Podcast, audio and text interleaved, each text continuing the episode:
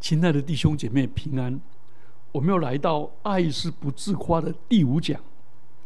我们来看不自夸最美的典范，就是主耶稣不自夸，他谦卑的榜样。谦卑是极其崇高、极其荣耀的美德。谦卑不但使他因为倚靠上帝，上帝的能力复辟在他的软弱，使他变成刚强；而且上帝的智慧给他，使他行事有智慧又有能力。他不但把事情做得美好，荣耀归给神，而且谦卑也能够叫人叫人与他接触的人得帮助。所以，谦卑的人不敢败坏，不但不会败坏，而且还会得到尊荣。尊荣之前必有谦卑，败坏、骄傲来了，败坏也到。所以，谦卑不但不树立仇敌，而且能够处处化敌为友。谦卑不但能够叫人觉得他和蔼可亲。也叫人敬仰他的美德。好，那我们来看耶稣的典范。第一个，耶稣教导谦卑，他强调谦卑的重要。耶稣强调谦卑有多重要，就是在什么场合？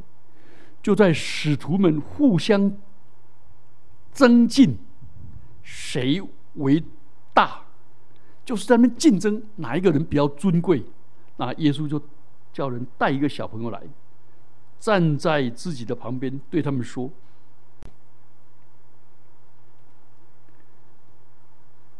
凡为我的名接待这个小孩子的，就是接待我；凡接待我的，就是接待那差我来的。你们中间最小的，他便为大。”耶稣也教导一个对于追逐名利的法利赛人说：“因为凡自高的必降为卑，自卑的必升为高。”路加福音十四章十一节。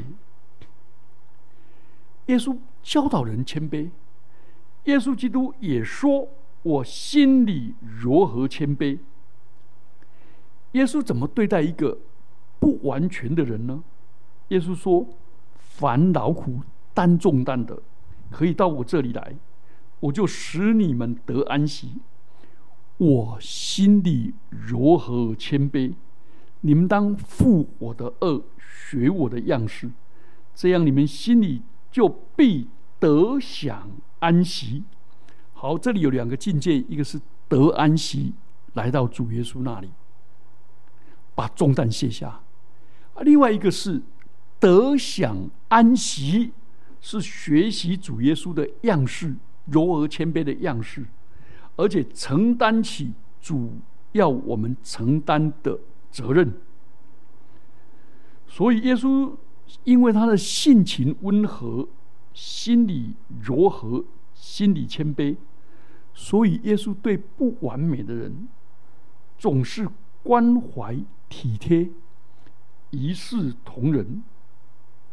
他对门徒的要求从来不会要求过高，也不会让他们觉得自己一无是处。而且耶稣常常称赞他们，鼓励他们，安慰他们。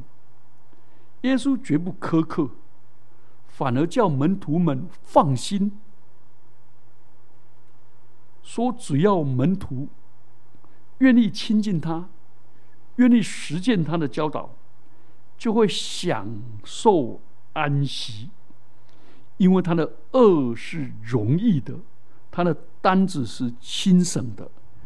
恶就是牛，牛的恶就是因为这个恶套在脖子上，牛就有力气来推、来拖牛车、推犁哦这些。所以男男女女老幼。跟耶稣在一起，都很轻松自在，好，我们先看了耶稣的教训。可是耶稣不是法利赛人啊，光说不练。耶稣是活出自己的教训，他谦卑的榜样。好，要讲他谦卑的榜样，最精彩的是《菲利比书》里面的基督论。保罗讲到基督的降卑的七步，基督的七步是他倒空了自己，他本与神同等，结果他倒空自己，他取了奴仆的形象，成为人的样式，然后再降卑自己，成为顺服的人，啊，然后顺服到以至于死，而且死在石架上。所以，耶稣的谦卑，先放下原有与上帝的本质，他本有上帝的形象，不与自己与上帝同等为强夺的。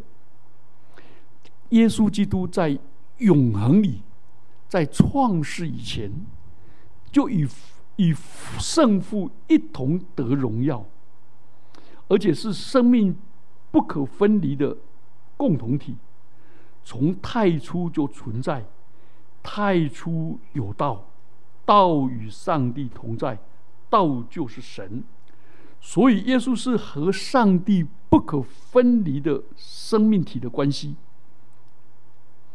可是耶稣并不因为跟上帝关系这么密切，他就把它当作是强夺的珍宝。没有，他没有，他没有坚持不放。换句话说，他不坚持自己与上帝同等的权利，他也不滥用自己与上帝同等的特权。他道成了肉身，这是降卑，离开他原有的尊贵，离开他原有的荣耀，离开他原有的权柄，然后跟。卑微的人在一起，所以耶稣人性的第一步是降生在马槽里，最人性的最后一步是死在石架上。耶稣的死，最后耶稣还是从死里复活。所以耶稣放下，第二个，耶稣倒空自己，取了奴仆的形状，成为人的样式。耶稣基督把自己完全的倒空，把他的神格的形状暂时摆一边，成为人的样式。所以，耶稣基督虚极，或者叫做放弃高贵的神，竟然愿意成为卑微的人，而且还成为人下人。一个荣耀的上帝，成为卑微的人；一个蛮有能力的上帝，成为一个被肉身所限制的人。而且，他耶稣基督体恤我们所遭遇的一切难处，他凡事受试探，跟我们一样，只是他没有犯罪。所以他为了拯救世人，承受当时最卑贱的奴仆的刑罚，就十字架。而且哥林多后书八章九节说，主耶稣本来是富足的，却为我们的缘故成为极度的贫困。空中的飞鸟有窝，地上的狐狸有洞。他成为人子，却连诊所的地方都没有。所以，耶稣基督他以人的形状、形体出现，上帝要拯救人，与人苦难生活在一起，所以他特别成为人的样式，跟我们认同。他在生命中遭遇苦难。接触到的、看到的、体验到的，上帝的同在。第三个部分就是他降卑自己，顺从至死，而且死在十架上。既有人的样子，就自己卑微，存心顺服，以至于死，且死在十架上。当耶稣做人的时候，他什么都不坚持，他甘心卑微的像个奴隶，甚至于顺服至死，而且他放弃人的尊严，成为死囚。而且是死在那个奇耻大辱的十字架上，这一切都是为了爱你，为了爱我的缘故。十字架的死是基督降卑到极点，因为十字架对犹太人来说是诅咒，《生命记》二十一章第二十二节到二十三节；对外邦人是罪犯，而且是奴隶身上的死刑。马太福音二十七章十六节到十七节，而且这是一个极其羞辱、极其贬义、极其作践踏的事。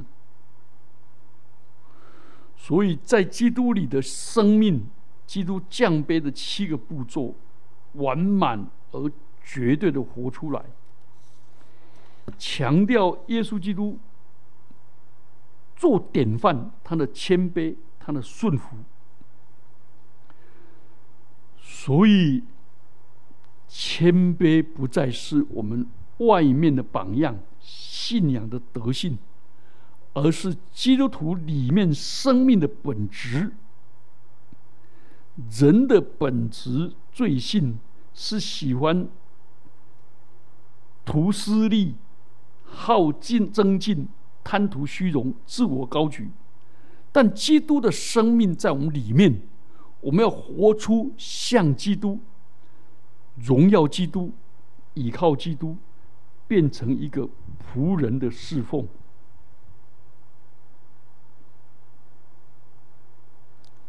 所以，我们要像保罗一样，活出被钉十字架的生活，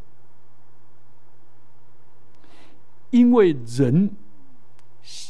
与基督同定十字架，现在活着不再是我，是被基督十字架的爱激励，是被基督十字架的爱充满，然后我们就可以很自然对我们的基督徒表明在基督里的爱，彼此鼓励，互相爱安慰，邻里的交通，并且心中存着慈悲跟怜悯。这样的话呢？我们才能够让牧养我们的教会的牧者得喜乐，而且我们彼此也因为这样子，我们就喜乐，而且有满足的喜乐。所以保罗在监狱的时候写的监狱书信《菲利比书》，他不在乎别人对他怎么样，他所关切的是信徒有没有。接受基督做他的生命，做他的榜样，并且活出一个被钉十字架的生活。所以，这是保罗心头的愿望，也是他的喜乐。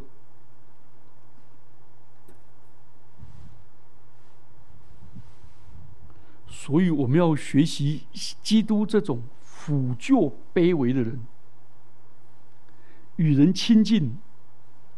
所以我们跟小孩子讲话，最好是蹲下来，眼睛跟他平视，而不要高高在上。求主赐福我们。好，我们刚才讲到的那个七个步骤以外，另外圣经上记载耶稣很多谦卑的榜样。第一个，我们就发现上帝的儿子在降世之前。就显出他的谦卑。哦，他降世之前有什么谦卑呢？约翰福音十七章说，耶稣说：“我在未有世界以前，已经与父神共享那极重无比的荣耀。”而这个彰显在哪里呢？彰显在彼得约翰跟雅各，他们三个人跟随耶稣到山上，耶稣易容显光，哇！看见这极大无比荣耀的光辉，他们抵受不住，受不了就伏在地，而且他们不知说什么才好，因为看见上帝耶稣基督的荣光。而大叔的扫罗在前往大马士革路上，要去杀害基督徒，结果被天上的大光四面照射他，他立刻扑倒在地。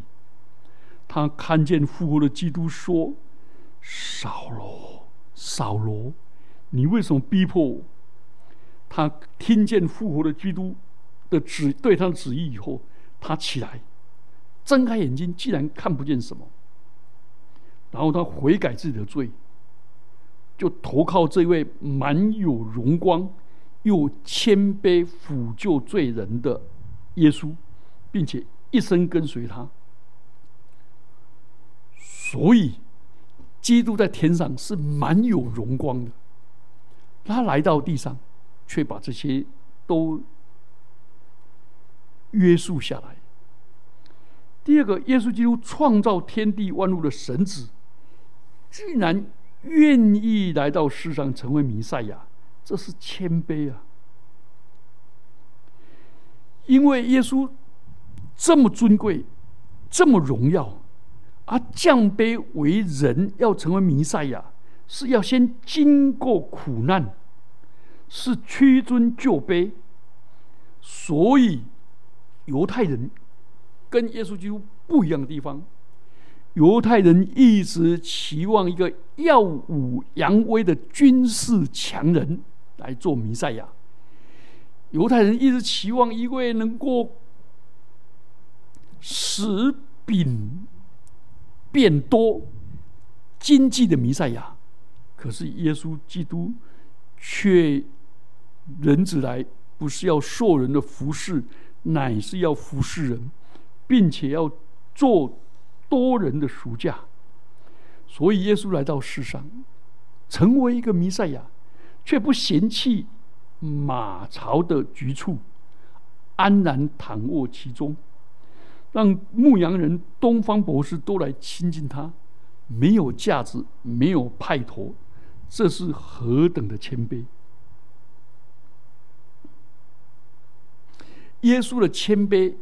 也在他的拿撒勒那三十年的隐藏生活，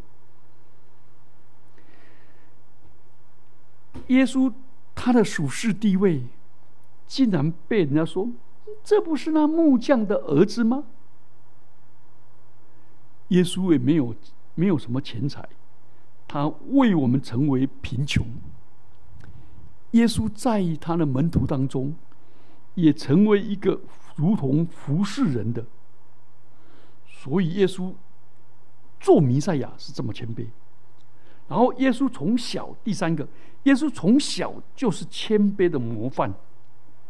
他的养父母约瑟跟母亲玛利亚都不是完美的人，但耶稣基督仍旧谦卑的顺从他们，听他们的话。路加福音二章五十一节，耶稣基督一面说：“我岂不当以我父的事为念吗？”他讲了以后，接着说：“他就顺从他们。”所以，我们的年轻人应该学习耶稣的好榜样，甘心顺服父母，这样就蒙耶和华赐福。耶稣不但从小。耶稣成人以后，以也是十分的谦卑，以上帝的旨意为重为优先，以自己的旨自己的意愿为轻。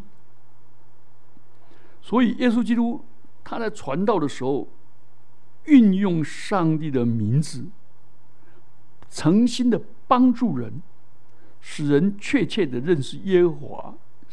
上帝了解上帝对人的旨意，所以耶稣的祷告里面第一句话说：“我们在天上的父，愿人都尊你的名为圣。哇！耶稣他也对上帝祷告说：“我已将你的名指示他们，还要指示他们，使你爱我的爱在他们里面，我也在他们里面。”约翰福音十七章二十六节。耶稣在世上传道的期间，自始至终都把功劳归给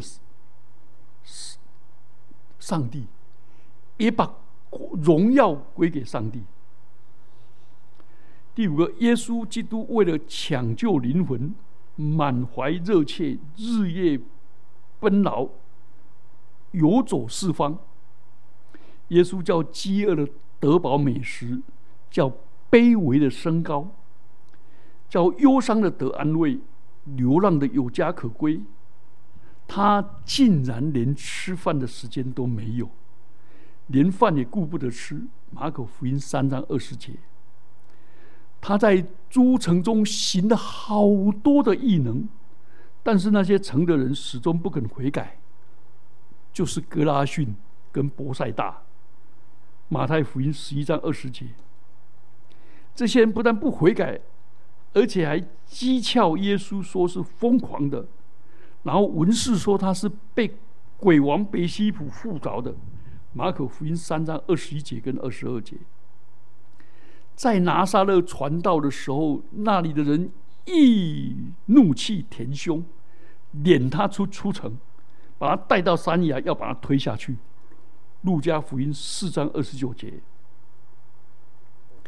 但是耶稣他感谢天上的主说：“父啊，是的，因为你的美意本是如此。”马太福音十一章二十六节。耶稣这样的不增进、不喧嚷，甚至街上的人也没有听见他的声音。